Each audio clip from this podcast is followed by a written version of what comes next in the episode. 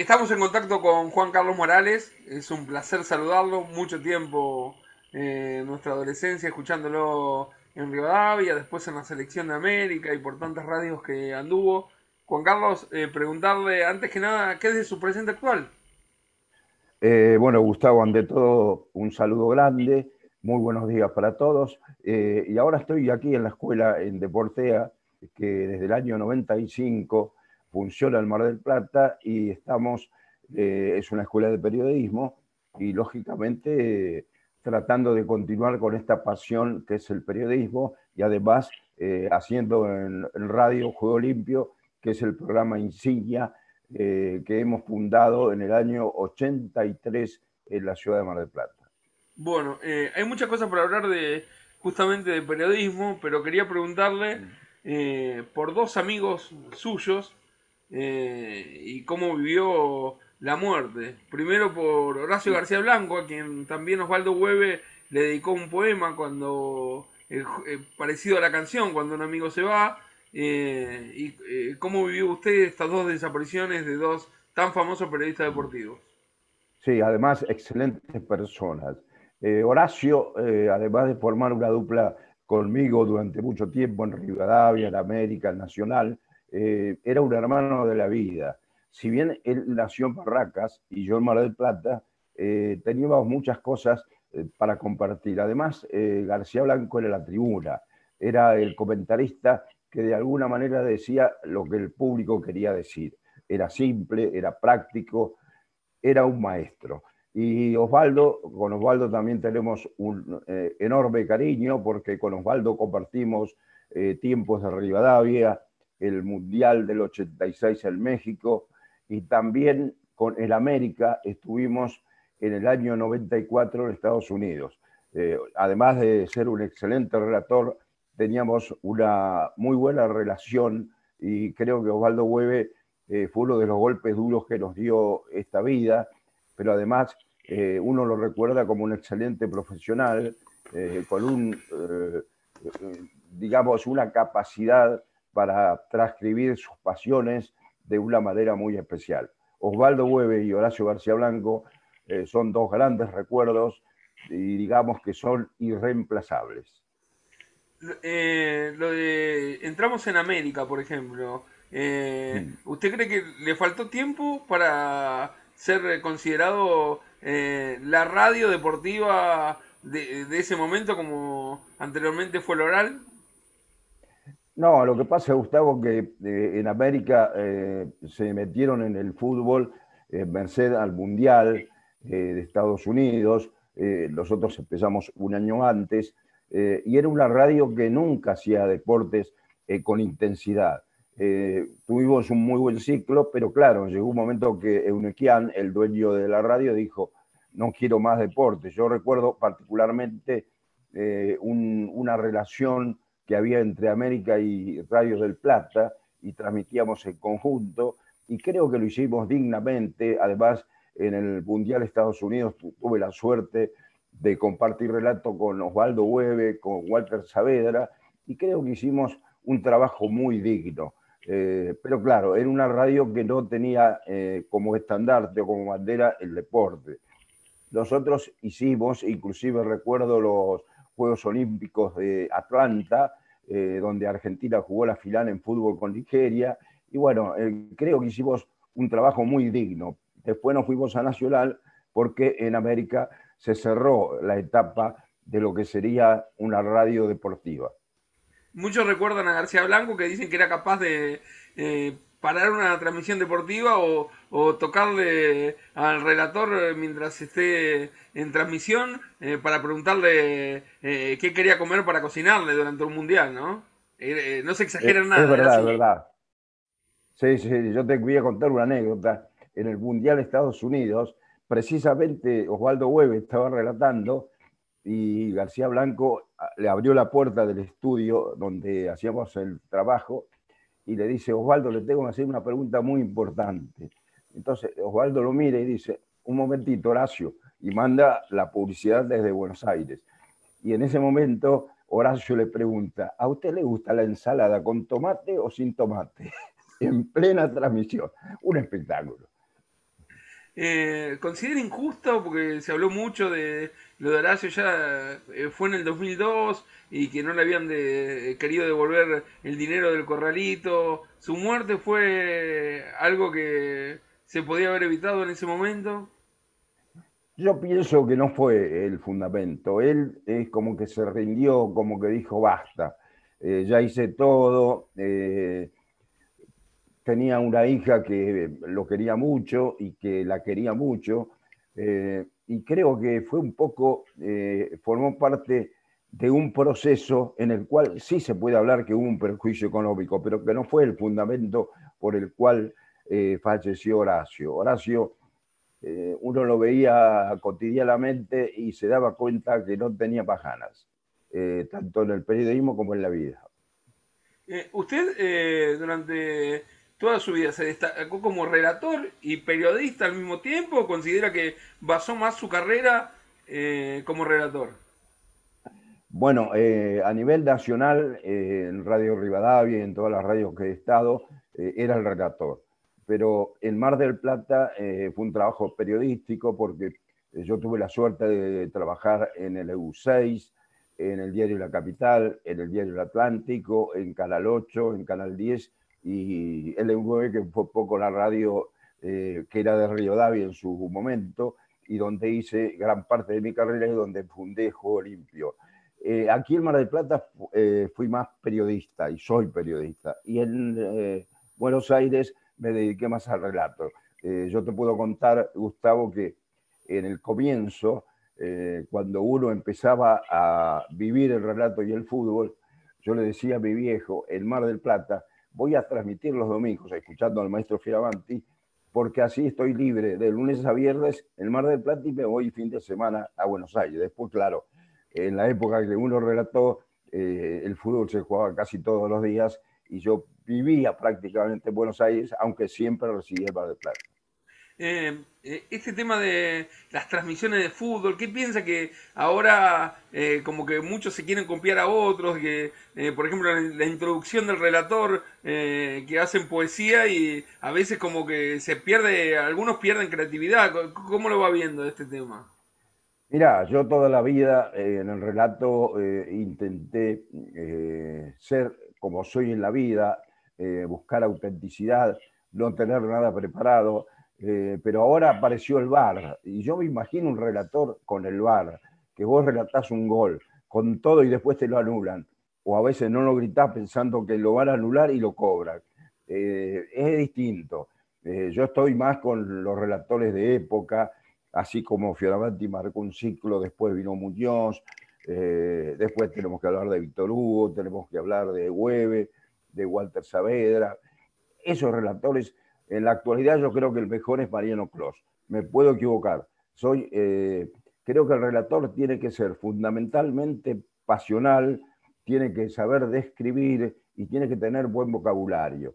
No estoy de acuerdo con los que insultan, con los que hablan mal, porque creo que nuestro idioma es muy grande como para malgastarlo. Y un periodista tiene que ser un ejemplo en cuanto a dicción y también en lo que tiene que ver con el relato tiene que ser descriptivo, tiene que ser eh, saber eh, que no es lo mismo transmitir una jugada en el medio campo que en el área o que en la defensa. El, inclusive el oyente se tiene que acostumbrar al estilo y a la forma. Un relator se tiene que hacer y lógicamente eh, tiene que mostrar sus propias características, no tiene que ser un imitador. Uno cuando empieza imita al que escucha, es lógico, pero después tiene que ir formando su estilo. Eh, cuando usted se fue de Rivadavia, que eh, un tiempo antes había ocurrido la muerte de José María Muñoz, es como que fue un shock también para Radio Rivadavia, la ida suya y de García Blanco, hasta que llegó Cherkis después. Claro, lo que pasa es que eh, la época de Rivadavia era muy dura, nos costaba cobrar y la, propuesta de América era, muy interesante y por eso con Horacio García Blanco lo charlamos. nuestro corazón estaba en Rivadavia, pero también había que pensar en el futuro. ¿De Osvaldo Hueve tiene algo en especial para recordar? Uf, de Osvaldo tengo mucho para recordar. Más allá del cariño, de su eh, afecto hacia San Lorenzo de Almagro, de su amor por Río Cuarto, eh, compartimos dos mundiales. Y recuerdo que en México 86 estaba desesperado por volver a su ciudad y para reencontrarse con su familia. Pero Osvaldo era gran tipo y gran relator. Ansioso, me dicen también por aquí en las notas que, voy llevando para un homenaje en postcard, ¿no? Sí, puede ser, puede ser. Eh, ¿Y usted se retiró del relato? Sí, sí, en el año, va, eh, creo que 2006, 2007, terminé aquí en Mar del Plata y, prefiero, eh, para mantener un respeto a una línea, eh, no seguir con el relato. ¿Extraña? Es extraña, sí. Pero uno tiene que ser consciente que al nivel que lo conocen, para mantenerlo hay que saber retirarse. Está, una decisión inteligente, no se arrepiente. No, no, porque yo sigo haciendo periodismo, eh, me gusta mucho escribir eh, y también ansío escuchar eh, buenos profesionales en, lo nuestro, en el relato, en la opinión, en el fundamento, pero me doy cuenta que ahora el primero que el periodista quiere ser más importante que el protagonista y que después tienen un enorme afán por opinar y no por informar. Eh, alguien que usted conocerá mucho de aquellos tiempos, ya que nombró a Víctor Hugo y también competencia marcó una etapa, el ruso Ramenzoni, eh, también que en un momento estuvo en una escuela de periodismo, como está usted ahora, decía que, por ejemplo, él quería mandar eh, chicos a cubrir el ascenso y, ninguno quería cubrir, todos querían ya cubrir primera división. Sí, mira, yo te voy a contar algo que de alguna manera es la síntesis de la actualidad. Eh, Julio Santella, un excelente preparador físico, campeón con Racing, con Basile, con Boca, con Bianchi, y también eh, de una experiencia enorme, hizo un curso de preparadores físicos. Y hubo uno solo que se interesó en una propuesta que lógicamente era eh, inaccesible para los grandes, era un lugar chico. Dijo, este va a llegar porque este quiere ir a cualquier lado. Yo te cuento que aquí en Mar del Plata, por ejemplo, un chico que empieza, en lugar de ponerse contento porque uno le da una posibilidad, te pregunta, ¿y cómo llego a esa cancha?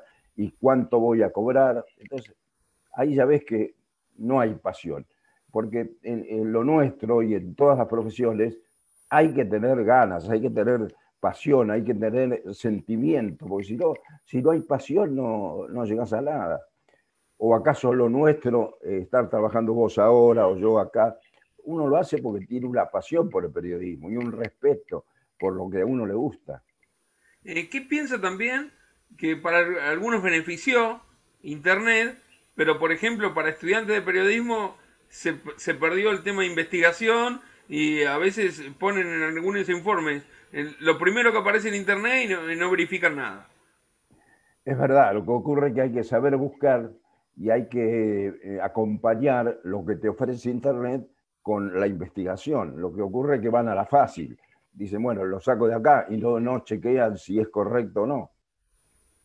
Eh, eh, Juan Carlos, ¿usted quedó conforme con toda su carrera? ¿Hizo todo lo que quiso? Sí, sí, sí, porque además tuve la suerte de transmitir hechos importantes, cada triunfo argentino, ya sea de la selección o en Copa Libertadores de América, uno lo sintió con enorme gusto y más no puedo pedir. Eh, conocí el mundo, eh, logré algún nombre en el relato y, bueno, tuve la suerte de ocupar el lugar de José María Puñoz, así que más no puedo pedir. Me nombró a Waldo que compartió el Mundial en la selección de América. En Rivadavia no, eh, llegó a estar con él cuando él debutó en Oral, ¿o sí? También. Sí, sí, en el Mundial de México 86 estuvimos juntos. Ah. Mm. También guarda buenos recuerdos de aquella época también. Sí, claro, por eso te decía que él eh, tenía muchas ganas de volver de México 86 a Río Cuarto porque extrañaba mucho. Ahí está. Eh, Juan Carlos, eh, y de Horacio, eh, en la vida diaria suya, ¿lo, extraña algo en especial de él? Mira, profesionalmente lo extraño porque no encontré a alguien que ocupara un lugar al nivel de Horacio. Y humanamente también, porque con Horacio hay, hay, muchas cosas en común. generalmente lo gastronómico era muy importante. Yo recuerdo partidos de los viernes que faltaban tres minutos, cinco minutos para que termine el partido y Horacio ya estaba hablando por celular o por algún teléfono eh, a fechoría para ver qué iba a comer a la noche. Era, era realmente un gusto porque eh, había una amistad muy grande y, yo creo que Horacio era un tipo bárbaro. ¿Qué piensa? Eh, ayer hablaba con un técnico eh, de radio, y esto que se dice que se viene mucho internet, y si la radio va a seguir tan vigente como siempre. Eh, en Buenos Aires hay un montón de transmisiones por AM. Eh, ¿Usted cree que va a seguir igual el tema de escuchar radio? Se, viene el tema de streaming? ¿Cómo lo va viviendo usted el tema? Hay un cambio.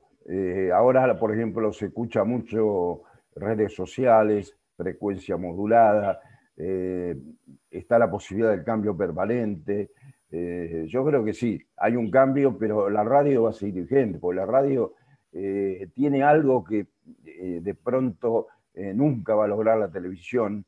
yo creo que la radio mantendrá con otras características, con estos sistemas, pero va a seguir siendo radio.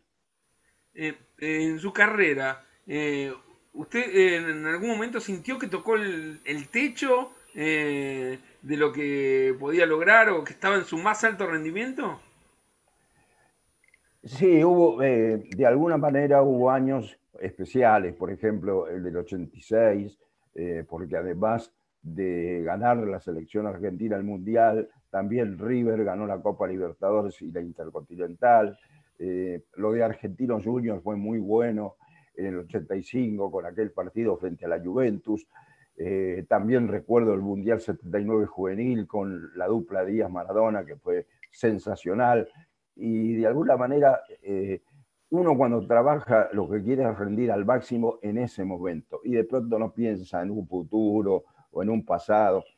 Eh, pero la felicidad de poder estar en el lugar que uno quiere es inigualable. Y yo creo que en muchos momentos tuve ese pensamiento. Yo estoy en este lugar que muchos querrían estar. Eh, hablando del lugar, Muñoz siempre, eh, ¿usted cree que le dio el lugar que usted merecía? ¿O le podía haber dado más? ¿Que usted quedó conforme? Sí, sí, José María fue, era un tipo conmigo, estuvo bárbaro siempre. Eh, inclusive me permitió seguir en Mar del Plata y, y, me dio todas las posibilidades, inclusive cuando él ya sabía que no podía seguir, me dijo, vos tenés que ocupar mi lugar, y estaba el hijo, y había muchos. Eh, yo creo que no, al contrario, con Muñoz yo tuve muy buena relación. Eh, y claro, uno puede pensar, bueno, si yo me iba a otro lado, hubiera tenido otra vigencia, hubiera sido cabeza eh, de ratón, pero a veces uno prefiere ser cola de león. ¿qué, está haciendo en Deportea? ¿Es director? ¿Da clases también? ¿Cómo lo, cómo lo va viviendo? En este momento ocupo la dirección eh, y anteriormente era director y también daba clases. Eh, pero ahora creo que ya es lugar para otros.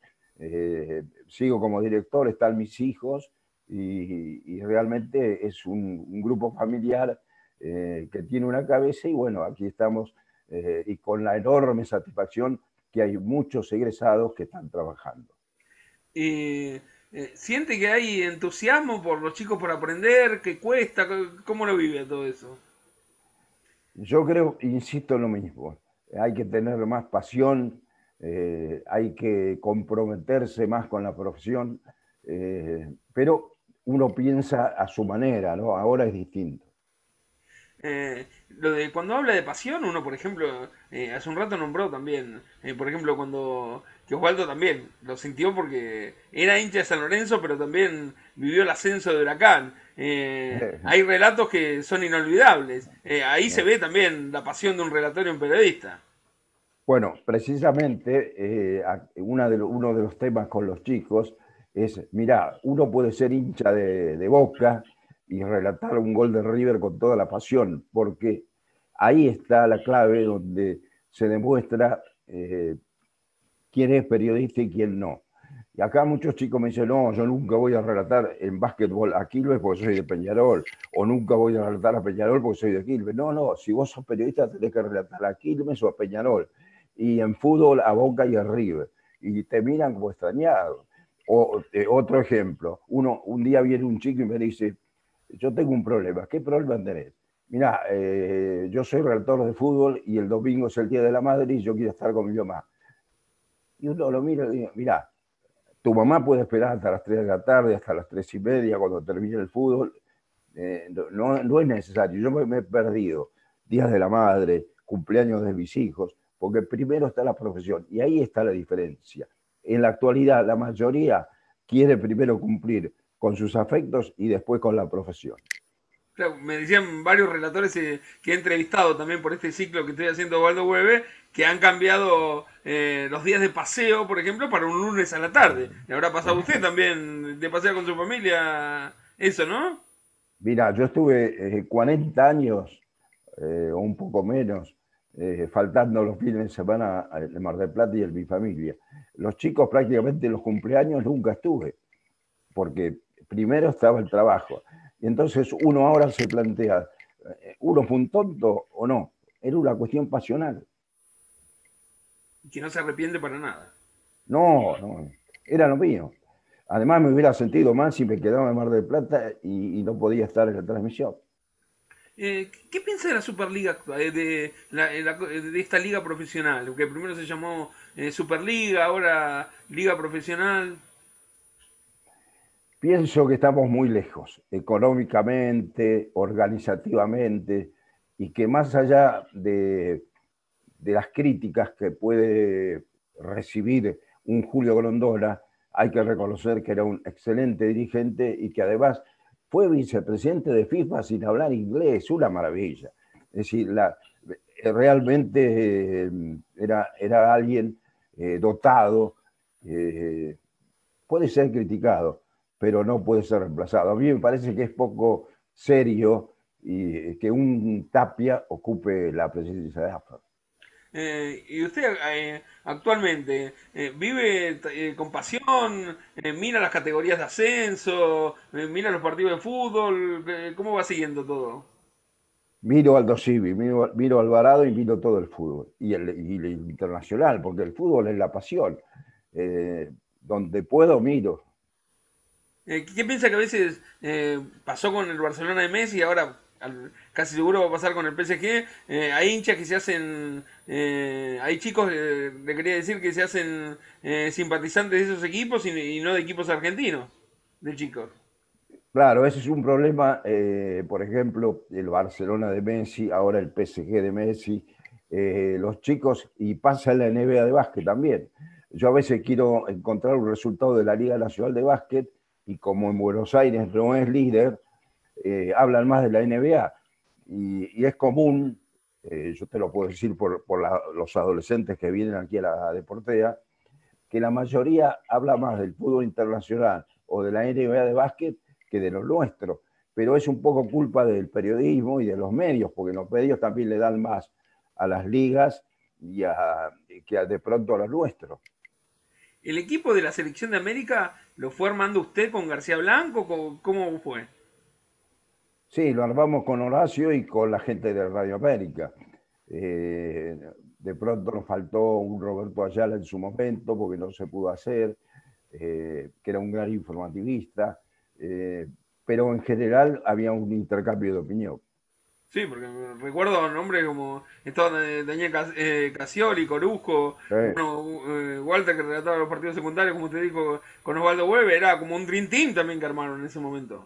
Sí, yo me acuerdo, por ejemplo, que estaba también Federico Abadí, eh, estaba Eduardo Castiglione, estaba Miguelito Simón, y tuvimos que, inventamos relator a Daniel Dalto, que era de La Plata, que después siguió en su ciudad, eh, y creo que hicimos un, buen trabajo y sobre todo un buen nivel profesional. Yo por eso le preguntaba hoy, si, eh, si no cree que quizás si se hubiera ampliado con el tiempo lo de la selección de América, en la memoria de muchos no hubiera quedado como un, programa que pasó después del horario como, como, como potencia. Claro, no dependía de nosotros.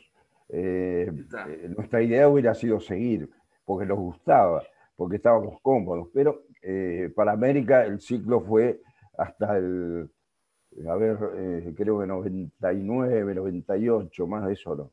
Después eh, pasó a, hacer la selección nacional en AM870, ¿no?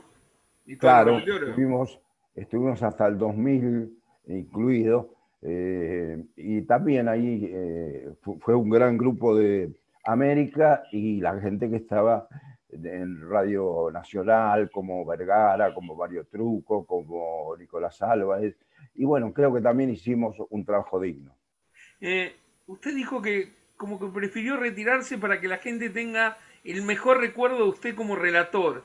A veces a los periodistas, relatores, eh, no le es fácil ese momento, ¿no?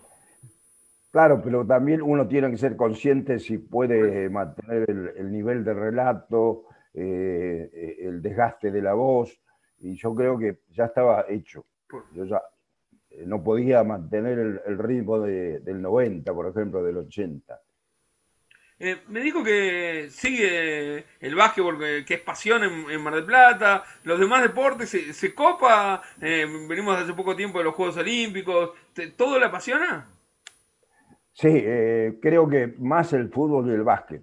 También me gustaba el boxeo, el automovilismo en su momento, pero debo reconocer que dentro vi los Juegos Olímpicos, sigo los Juegos Olímpicos, pero evidentemente el fútbol es el uno, ¿no? Eh, me dijo que eh, hay otro comentarista que recuerde, así como le marcamos nosotros de Horacio García Blanco, que haya bueno, eh, hecho buena dupla con usted. Sí, bueno, Enrique Macaya Márquez, el Rivadavia, el Gordo Calvo, Julio César, con el cual ingresamos en el 74 en Rivadavia, y Dante Sabatarelli, hubo muchos, por suerte. Bueno, estuve con Mario Truco en Nacional, eh, con Rubio en Del Plata. Eh, creo que en general eh, los mejores tuve la suerte de compartir el micrófono. A los oyentes que lo siguieron durante toda su carrera como relator, ¿tienen algo para decirles? Que uno intentó ser auténtico, creíble y respetable. Eh, y fundamentalmente agradecerle porque hay muchos que todavía eh, me encuentran, me hablan del Mundial 79, me hablan de Rivadavia, me hablan de partidos y yo les agradezco. Bueno, ya que nombró el 79, eh, queremos preguntarle ¿cómo, vivió el año pasado la muerte de Maradona. Y fue un golpe. yo creo que Maradona fue el más grande, superior a Messi. tuve la suerte de ver sus títulos en el Napoli, eh, con la selección argentina, eh, hizo cosas increíbles el argentino junior y en ese Mundial 79 eh, tuvimos el enorme gusto de haber relatado el lanzamiento internacional de Diego, porque hasta ese Mundial juvenil a Maradona no lo conocían. Y por eso creo que a partir de 79 Maradona fue el jugador que veía todo el mundo. muchos recuerdan el día de la muerte de Muñoz eh, que usted está transmitiendo ese clásico Boca River y que, y que Muñoz eh, salió, de, eh, salió siendo la previa del sanatorio. Sí, yo estuve con él al, mediodía antes de ir a la cancha, hizo la previa. Me acuerdo que en el aeropuerto, cuando volví a Mar del Plata, me encontré con Bilardo, que estaba con el Sevilla de España, y le dije, Carlos, llámelo a Muñoz porque yo lo veo mal. inclusive recuerdo que el día eh, que falleció Muñoz, transmitimos Sevilla Boca en la bombonera. Eh, y bueno, había que hacerlo, porque yo estoy seguro que si Muñoz eh, estaba, hubiera querido eso. Ahí está. Su, familia me dijo, trabaja con usted ahí en Deporteo, o sea que sigue inculcando la, misma pasión por el periodismo.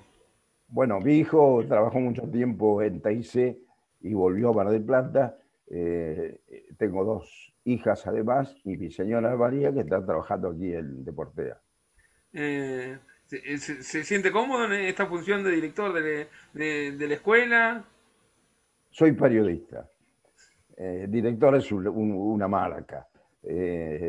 uno quiere ser amigo y aconsejar a, a los futuros periodistas y me pone muy, muy bien que haya muchos que trabajan a nivel local y también a nivel nacional o internacional.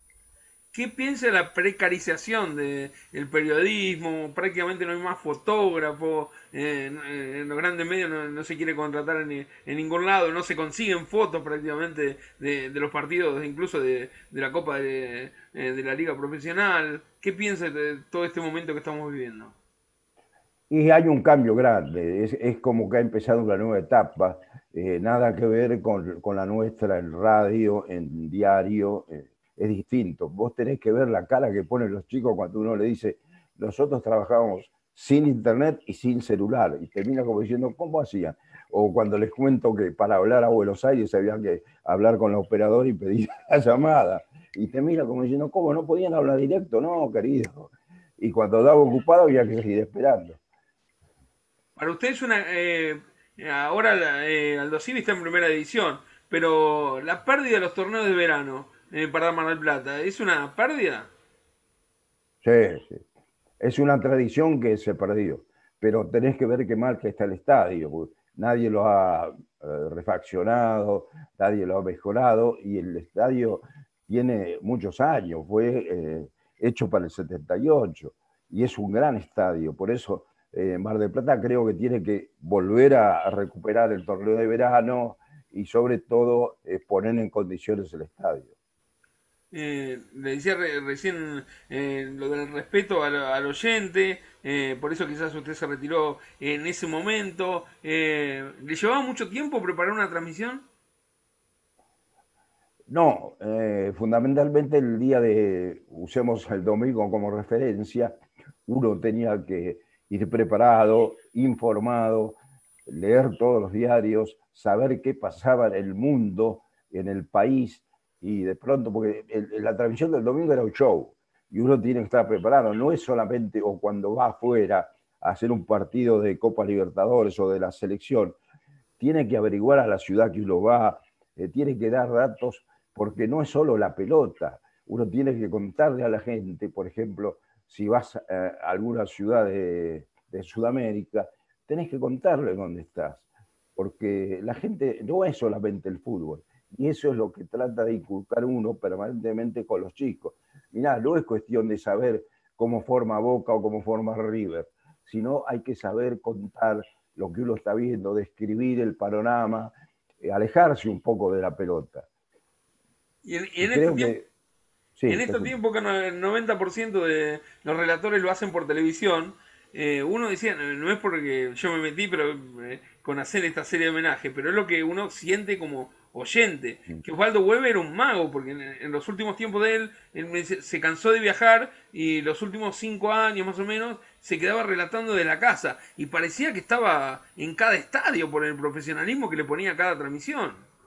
Claro, bueno, yo te, digo, eh, en los mundiales, por ejemplo, de acuerdo con los costos, desde el 86 eh, ya empezó a, transmitir desde el IBC, del IBC es decir, el, Centro de Prensa Internacional, desde ahí se, se, transmitía un partido de fútbol.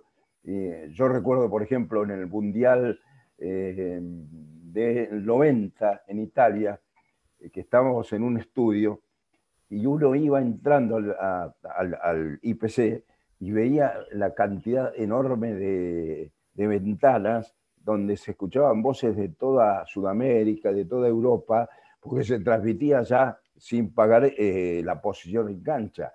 Y yo recuerdo, por ejemplo, que un, día estábamos haciendo eh, Italia con Uruguay, creo que era, con Macaya Márquez desde el estudio. Y Muñoz dice, bueno muchachos, suerte en el estadio, qué sé yo. Y al minuto entra agitado José María y dice, cómo me costó llegar y estaba en el estudio. Pero claro, el estudio estaba a 5 kilómetros del estadio. Pero realmente desde el 90 eh, ya todos lo hacían desde el, centro de prensa. Eh, ¿qué, nota me dijo que le gusta Mariano Clos o que es el superior de los actuales? Pero que hay un nivel más o menos parejo con lo que habían en su época de redactor. No, yo creo que no. Eh, ahora, por ejemplo, te dicen, uy, qué cerca pasó, pero no cuentan eh, cómo fue el remate, y yo lo estoy viendo por televisión. Es decir, eh, hay ahora una, eh, digamos, transfusión entre el relator de radio y el relator de televisión. yo me quedo con los relatores de antes, digamos, los dinosaurios. y Mariano Clos creo que tiene una gran virtud porque además de relatar bien, fue o es un buen jugador de fútbol y sabe eh, decir en el momento justo, pues no es cuestión de decir, por ejemplo, viene, viene un gol y no viene. Uno tiene que estar seguro. Porque eh, yo, por ejemplo, veo en televisión, y no hago nombres porque eh, está de más, que te dicen, bueno, nace el gol. Y no nace nada, y pierden la pelota a la media cancha. Entonces hay que saber usar las palabras y describir las situaciones de acuerdo con la realidad. ¿Cómo fue en, aquellos momentos la competencia eh, con Víctor Hugo Morales? Bien, bien. Y afuera eh, compartíamos eh, momentos. Yo recuerdo, por ejemplo, en Calcuta, en la Copa Nerú, fue en el año ochenta y pico, era Bilardo, el técnico de la selección, que estábamos las dos radios y yo trabajaba eh, para Radio Rivadavia con el sonido del locutor de Mitre. Y eh, Víctor Hugo transmitía por Mitre con el sonido del locutor de Rivadavia. Estábamos cruzados, pero eh, teníamos muy buena relación. ¿Y sintió que eran como las dos potencias en su momento de, de, la, de la época? Sí, ¿no?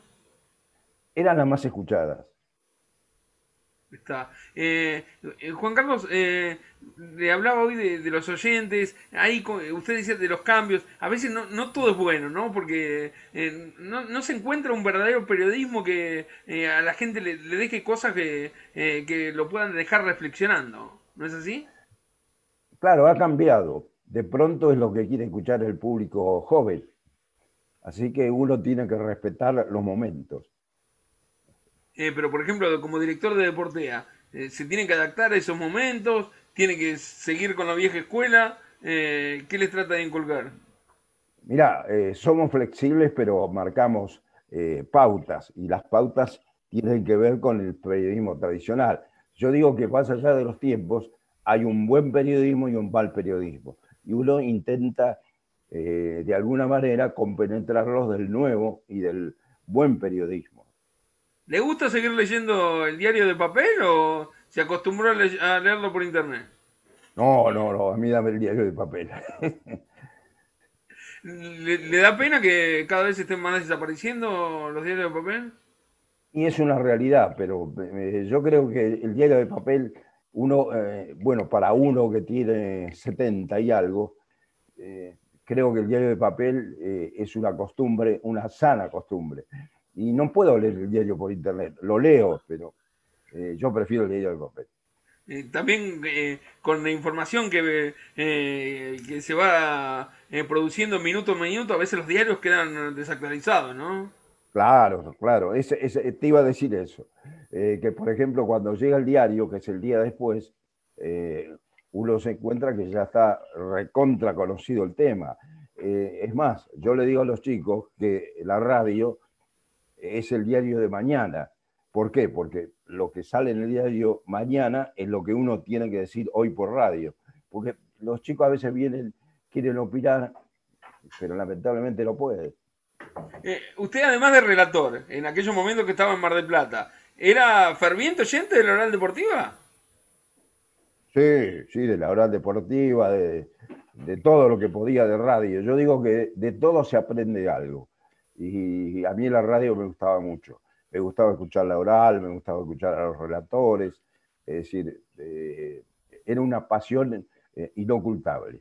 Incluso ya consagrado como relator. Sí, sí, sí. Hay, que seguir aprendiendo. Ahí está. Eh, Juan Carlos, le agradecemos mucho por la nota. queremos cerrar con esto.